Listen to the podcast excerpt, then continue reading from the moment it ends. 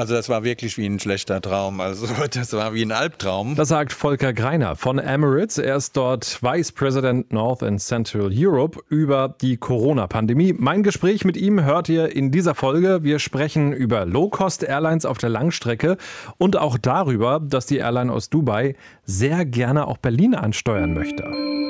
Präsentiert wird auch diese Folge von ProFlight. Ganz normal in die Sommerferien fliegen, das kann ja jeder. Mit ProFlight, da sitzt ihr im Cockpit eines Full-Flight-Simulators und könnt euch fühlen wie ein echter Pilot.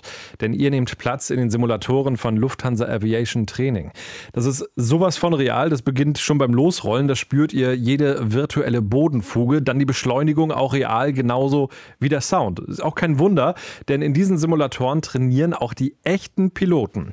Ihr werdet auch begleitet die ganze Zeit Zeit von einem Piloten. Also das ist wirklich ein Erlebnis, das ihr so schnell nicht vergessen werdet. Und äh, so richtig weit fahren müsst ihr auch nicht, denn die Simulatoren sind schön verteilt. Ihr findet sie in Berlin, Frankfurt, München und auch in Essen. Alle Infos und auch Videos und Bilder gibt es unter proflight.com. Den Link, den packe ich auch nochmal in die Show Notes und dann starten wir jetzt durch.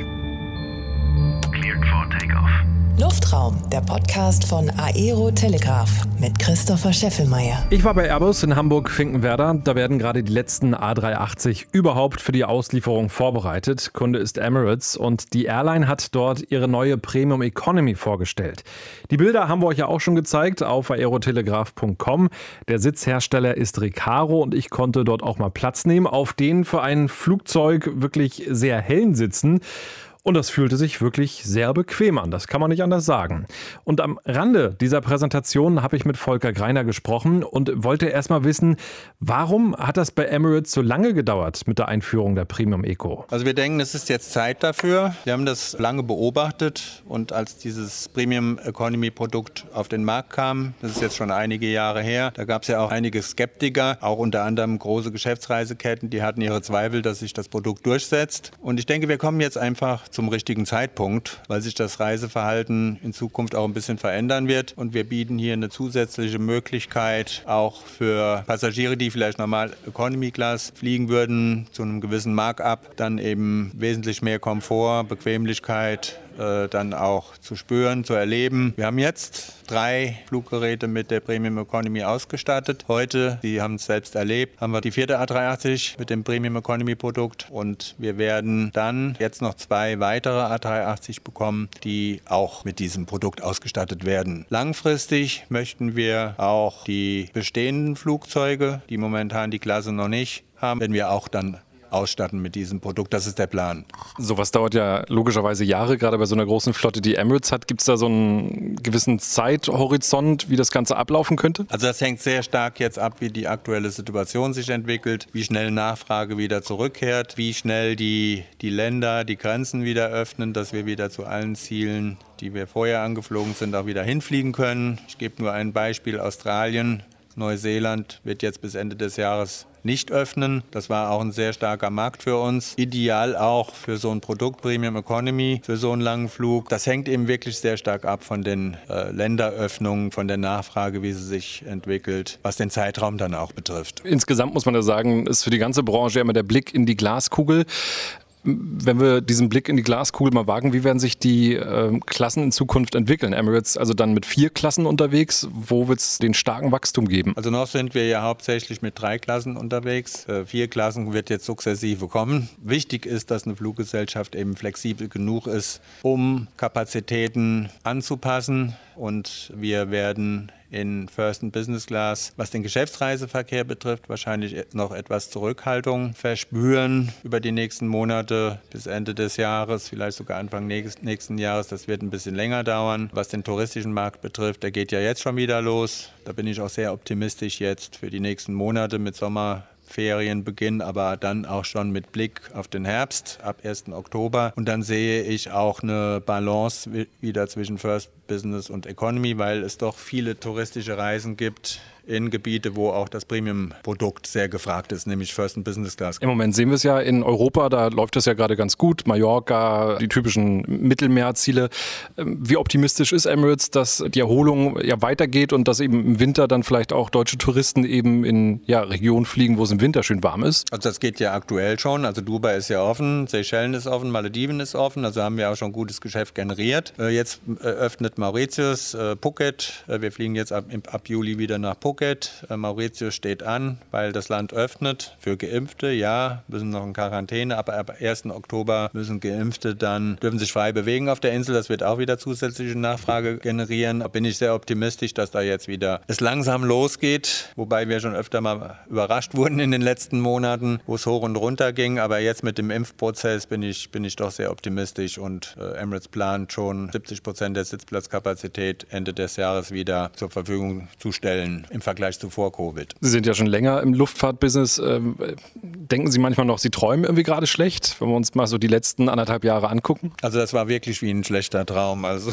das war wie ein Albtraum. Das ist eigentlich gar nicht fassbar, weil man mit sowas nicht in keinster Weise gerechnet hätte. Man rechnet ja mit allen möglichen. Man macht ja auch Risikoszenarien, Risikoanalysen. Aber mit sowas hat nun mal kein Mensch, glaube ich, auf diesem Planeten gerechnet. Und das hat uns natürlich die Luftfahrtbranche oder Luftverkehrsbranche wirklich auf den Boden der Tatsachen geführt. Und jetzt geht es eben auch so langsam wieder los. Wie gut ist so die äh, Flotte Ihrer Airline aufgestellt? Sie haben ja wirklich sehr, sehr große Flugzeuge. Also wir haben eine gute Mischung von Boeing 77 und A380. Wir haben jetzt aktuell alle Boeing 777 wieder eingesetzt und 30 A380 von den über 110, die wir in der Flotte haben. Und fliegen auch schon 15 Ziele wieder an, darunter auch Frankfurt, der Abendflug täglich. Äh, München kommt jetzt im Sommer, aber auch äh, New York, Los Angeles, Moskau, also eine Vielzahl von, von Destinationen. Und wie gesagt, die Mischung macht's.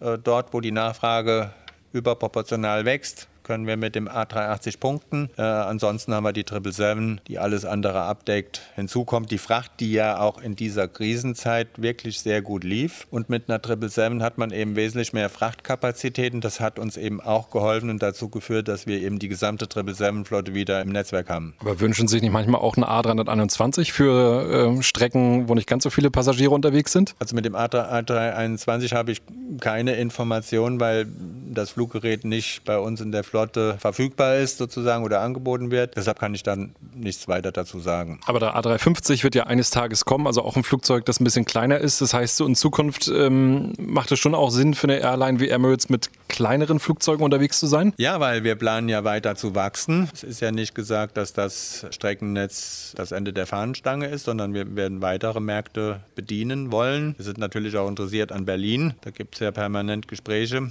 dass wir die Verkehrsrechte dann auch bekommen. Wir sind natürlich sehr zufrieden mit dem Angebot, was wir zurzeit aus Deutschland anbieten. Aber trotzdem ist Berlin ein interessanter Markt. Aus unserer Perspektive auch ein Wachstumsmarkt.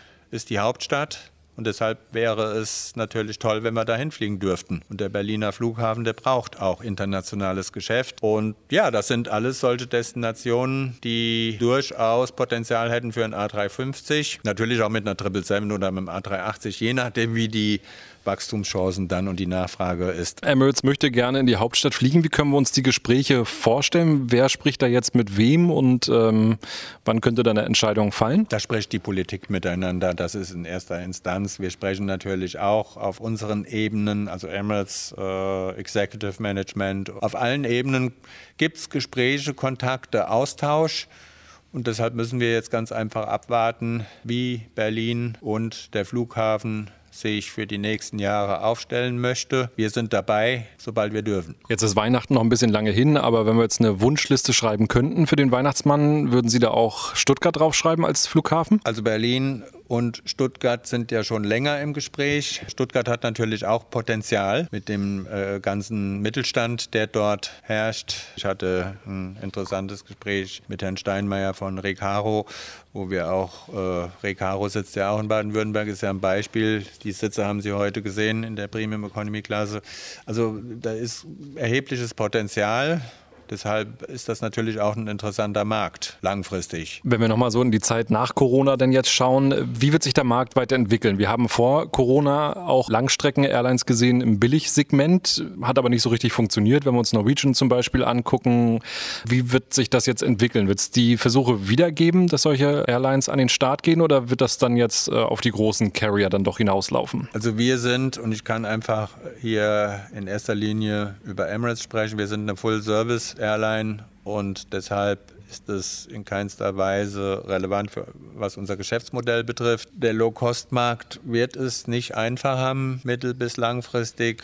Wir werden höhere Kerosinpreise wiedersehen. Die sind ja auch wieder gestiegen. Ob das Point-to-Point-Geschäft so viel Potenzial in der Zukunft hat, muss man auch abwarten. Also ich sehe es schon als kleine Herausforderung, was die Low-Cost-Carrier betrifft. Wer sind so Ihre großen Konkurrenten? Sind das Lufthansa, British Airways, Air France? Ist es American Airlines? Gibt es so ein, so ein Ranking, wo Sie sagen, die sind uns am gefährlichsten? Ja, wir nehmen den Wettbewerb, wie er kommt. Äh, ich möchte da jetzt keinen Namen nennen. Sie haben sie ja schon alle genannt, wenn man, wenn man das mal so zusammenfassen darf. Ähm, wie gesagt, Wettbewerb, äh, wir nehmen das sportlich und so sollte das auch jeder sehen. Wir bringen unseren Teil dazu bei, die Konnektivität für Geschäftsreisende und Touristen optimal herzustellen.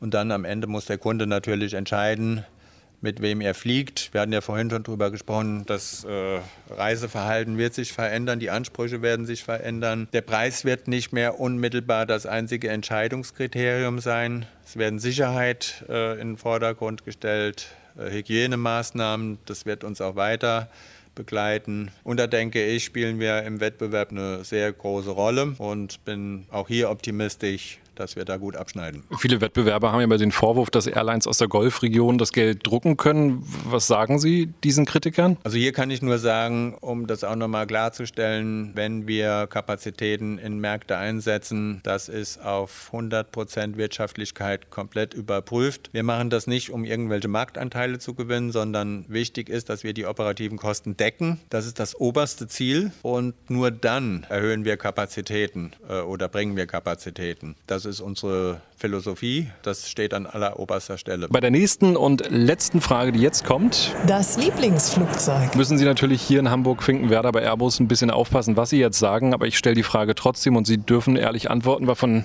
Airbus hört jetzt gerade keiner zu. Welches ist Ihr Lieblingsflugzeug? Also es, es ist in der Tat der Airbus A380, ähm, weil ich einfach voll und ganz von diesem Produkt überzeugt bin. Es macht äh, ein Riesenspaß, wenn man auf dem Flieger sitzt und all das miterleben darf. Ähm, wir hören das auch immer wieder von Kunden, totale Begeisterung. Kunden fragen spezifisch nach dem A380, ob er denn auch fliegt und buchen dann auch gezielt auf den A380. Dieses Produkterlebnis ist nach wie vor einzigartig. Das ist ein Meisterwerk der europäischen Ingenieurskunst und von daher bin ich ein überzeugter Fan des A380. Dem kann ich mich äh, nur anschließen. Und jetzt ist es ja so, wer den A380 liebt, der kommt ja an Emirates eigentlich fast gar nicht mehr vorbei. Es gibt viele Airlines, da wurde das Flugzeug ausgeflottet. Wie lange wird der A380 noch ein Teil der Emirates Flugzeugfamilie bleiben? Also der wird auf jeden Fall noch äh, lange Jahre ein Teil der Familie bleiben. Wir rechnen somit, dass das der noch bis äh, Mitte 2030 im Einsatz ist. Wohin geht Ihr nächster Flug? Geht es jetzt in den Urlaub, Sommerferien? Was steht an? Unser nächster Flug Langstrecke ist auf jeden Fall geplant nach Dubai. Bin jetzt voll geimpft äh, und äh, jetzt ist grünes Licht. Es hält mich nichts mehr zurück. Und wenn es jetzt also nicht geschäftlich ist, das kann schon vorher sein, aber dann plane ich auf jeden Fall auf die Expo zu fliegen. Und da möchte ich auch meine Familie mitnehmen, weil das wird das Highlight des Jahrzehnts, würde ich sagen. Die beginnt ja am 1. Oktober 2021 und geht bis 31. März 2022. Und da wird es auch ein Emirates Pavillon geben, das vor Innovation nur so sprüht.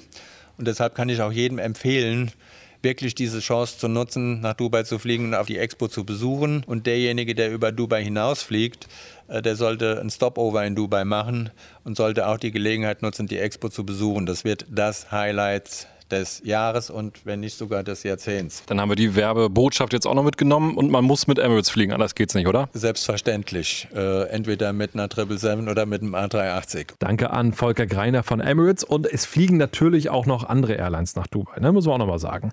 Schön, dass ihr wieder zugehört habt. Abonniert diesen Podcast gerne, damit ihr keine Folge mehr verpasst. Und äh, wenn ihr Freunde habt, die die Luftfahrt auch spannend finden, dann würde ich mich freuen, wenn ihr diesen Podcast weiterempfehlt. Danke und bis zum nächsten Mal.